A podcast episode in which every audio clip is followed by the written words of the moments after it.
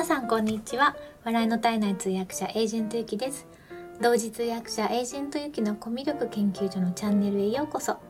このチャンネルでは通訳やナレーター、プレゼンターなど言葉で伝える仕事をしているエージェントゆきがどうやったらもっと心に届く伝え方ができるのかを様々な側面からお話しするのが半分、そして残りの半分は好きなもののことや気づいたことを楽しく皆さんにシェアするチャンネルです。ということで今日も聞いていただいてありがとうございます。この放送は池田ハッピーバースデーさんの提供でお送りします。池田ハッピーバースデーさんありがとうございます。今日お話をしたいのは先日ツイートをしたこの件です。読みますね。SNS で先に仲良くなっているとびっくりするほど楽な件。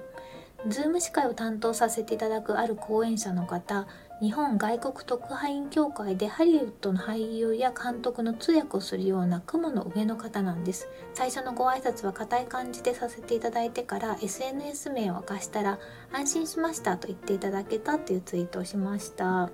ここで出てくるこの日本外国特派員協会っていうのはいわゆる外国人記者クラブのことなんですけれども皆さんも多分ニュースとか YouTube とかで一回はご覧になったことはあると思います記者の方がみんな外国人なんですよ。なんかまあ英語が標準語というか英語でいろんなことが行われるので、もし日本語で誰か記者会見する場合は通訳が入るっていうことになってるんですけど、ここで通訳するっていうのはよっぽどの人なんですよね。野球で言うとアメリカの大リーグに行けるぐらいの人っていう感じですかね。なんか本当に一握りの方で、まあ、あとは本当にこの専門的な文化とかまあ、映画だったら映画に詳しくていつもそういう通訳されてる方の一番トップの方とかあとはそのスポーツ選手の通訳をされてるトップの方とかそういう方しか基本的には呼んでいただけないんですね。なのでこの記者会見を使って練習もしたりとか私たちは実はしてきたんですよ。でそういう方の講演会の司会をさせていただくっていうことになっていてで実はこの方の私はあの SNS をずっとフォローさせていただいていてであの投稿内容もすごく面白いのでよく「いいね」もつけてましたしであとはまあ何回かあのリプのところにコメントで書かせていただいてそれのお返事もなんか親切にいただくような方だったんですよ。なのでなんか SNS の上ではあのこれはあのあのえっとエージェント域のツイッターではないんですけれどもその通訳関係の方の SNS なんですけれどもそっちの SNS 上では意外と何て言うんですかね多分現実世界だと向こうの方が本当にベテランの方で本当にその経験も長いしとっても実績もあるしっていうことであの私はねでもそれに比べたら全然経歴も浅いしっていうことなんですけれども SNS 上の方がちょっと何て言うんですか対等ではないですけれども知り合い友達になりやすいような 雰囲気があってで、まあ、親切にもしていただいたっていう形だったんですね。1回目に1回その初めにご挨拶でメールをする時に初めからちょっと私もこの SNS のこの名前でやらせてもらってる何々ですいつもあの絡ませていただいてますみたいに言うとちょっと慣れ慣れしいかなと思って、まあ、1回目は本当に普通に硬い感じでメール送ったんですよ。したら向こうからもうすごい硬い感じのメールが返ってきて多分向こうから見たら誰だろうこの人知らない人と仕事しなきゃいけないんだみたいにまあまあそんな風に思ってないかもしれないですけれども、まあ、知らない人と仕事をするストレスですよねっていうのはあったのかなと思います。でもどうしても言いたくなっちゃっていや実は結構あのなんか SNS では仲良くしてもらってると私の中で勝手に思ってたので「あの実は何々です」って言ったら「あそうなんですか」みたいな感じですごく安心しましたって言っていただいてすごく私から見たら本当に上の方なのにいやなんかその「安心しました」って言っていただいたのがすごく嬉しくて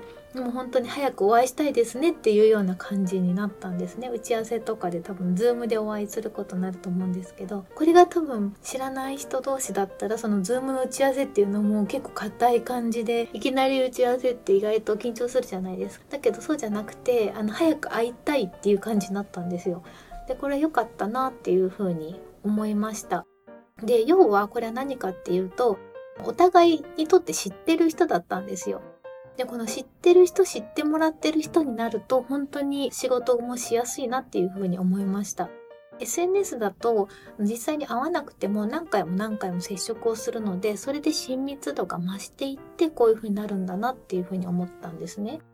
で別にこれもあの SNS 上に限らずにその知ってもらっているってことはその後の仕事をした時にすごくやりやすいっていうふうに思ったことが去年ありましてこれは SNS じゃないんですけども去年あるイベントで司会をしたんですよ。司会の会場に来てた方は多分80人から100人の方がいらっしゃったので私は知ってる方はああの人だっていう感じで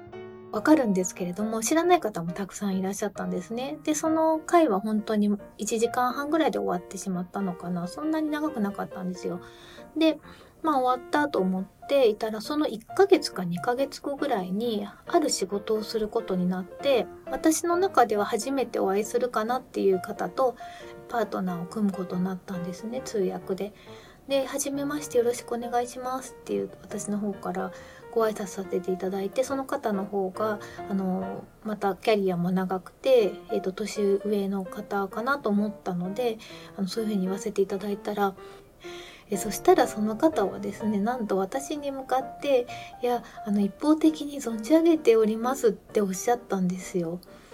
いやいやいやと思っていやそ逆なら立場が逆なら私の年下のものから年上にそういう風になるならいいんですけどそうじゃなくって明らかに私の方がキャリア浅そうですよねっていう感じで、うん、なんですけれど向こうは私のことをその司会の時に見てくださっていてあの時司会されてた方ですよねって言っていただいたので緊張感がなくなって仕事がやりやすくなりました。なので、まあ、その本当知ってもらってるっていうのはありがたいなというかやりやすいなっていうふうに思ったんですね。でまあ今後その誰と仕事するかもわからないのでその その相手に向かって知ってもら知知ってもらっている存在に戦略的になるのは難しいとは思うんですけれどもただ思ったのはその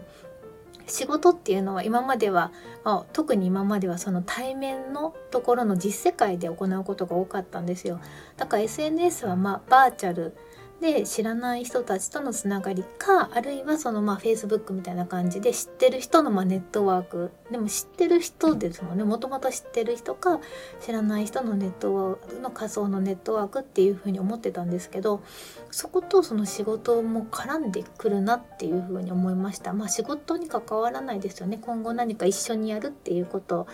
でつながる時に知ってもらってるっていうのはこんなに強いんだなっていうのを思ったなっていう出来事でした。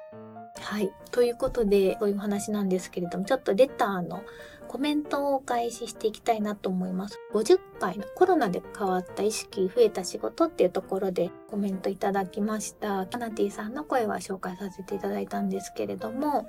えーと、あとですね、ナビゲーターしゅんさんからもコメントいただきました。司会のお仕事が依頼されるって素晴らしいですね。何かそういう斡旋事務所に所属されていらっしゃるんですかってご質問なんですけど、登録はしているんですけども、今回は知り合いからご紹介していただいたものです。で、あと佐藤さんから、日本の会社の評価制度は年功序列で何をやったかという具体的なジョブに対しての評価があまりされてこなかったけれど今回のコロナで少しずつジョブ型の評価、過去スキルや関わったプロジェクトに対する評価が増えてきそうですね。なので、イキさんのジョブやスキルを可視化していくこと、とってもこれから大切なことだと思いましたっていうふうにいただきました。私もあの激しく同意ですね。あの会社にいて、まあ、その会社の中での自分の立ち位置っていうのをこれまで気にされてた方というかが多かったような気がするんですけど、まあ、特にバブル以前の方はなんですけど多分あの今例えば私が会社に勤めてて会社が今なくなってしまったら自分の市場価値ってどのくらいあるんだろうかって思うとやっぱりスキルとかこれまでどんなことをしてそこで何をやり遂げたっていうのの履歴書を常に、まあ、書かないにしても自分の中できちんとまとめて更新していくことが大事だしなんかその次に何をやりたいかっていうことに対して準備をしていくその次やりたいことに対してこれが足りないっていうのであればそこの部分を集中的にその会社では学ばせていただくっていう風な姿勢も大切になるんじゃないかなと思いました多分若い方たちはもうそういう考えなんですよね。で、あとですね、MA2ZEX さん。なんかもう数式みたいな方のお名前の方なんですけども個人にマーケティングが必要まさにそう思います。いろいろ試していきたいですねっていう風にいただきました。はい。本当にそうですよね。私も本当に試行錯誤しながらですけどもいろいろ試していこうと思います。レターもうちょっとたくさんいただいてるんですけれどもまた次回紹介させていただきます。今日も最後まで聞いていただいてありがとうございました。素敵な一日をお過ごしください。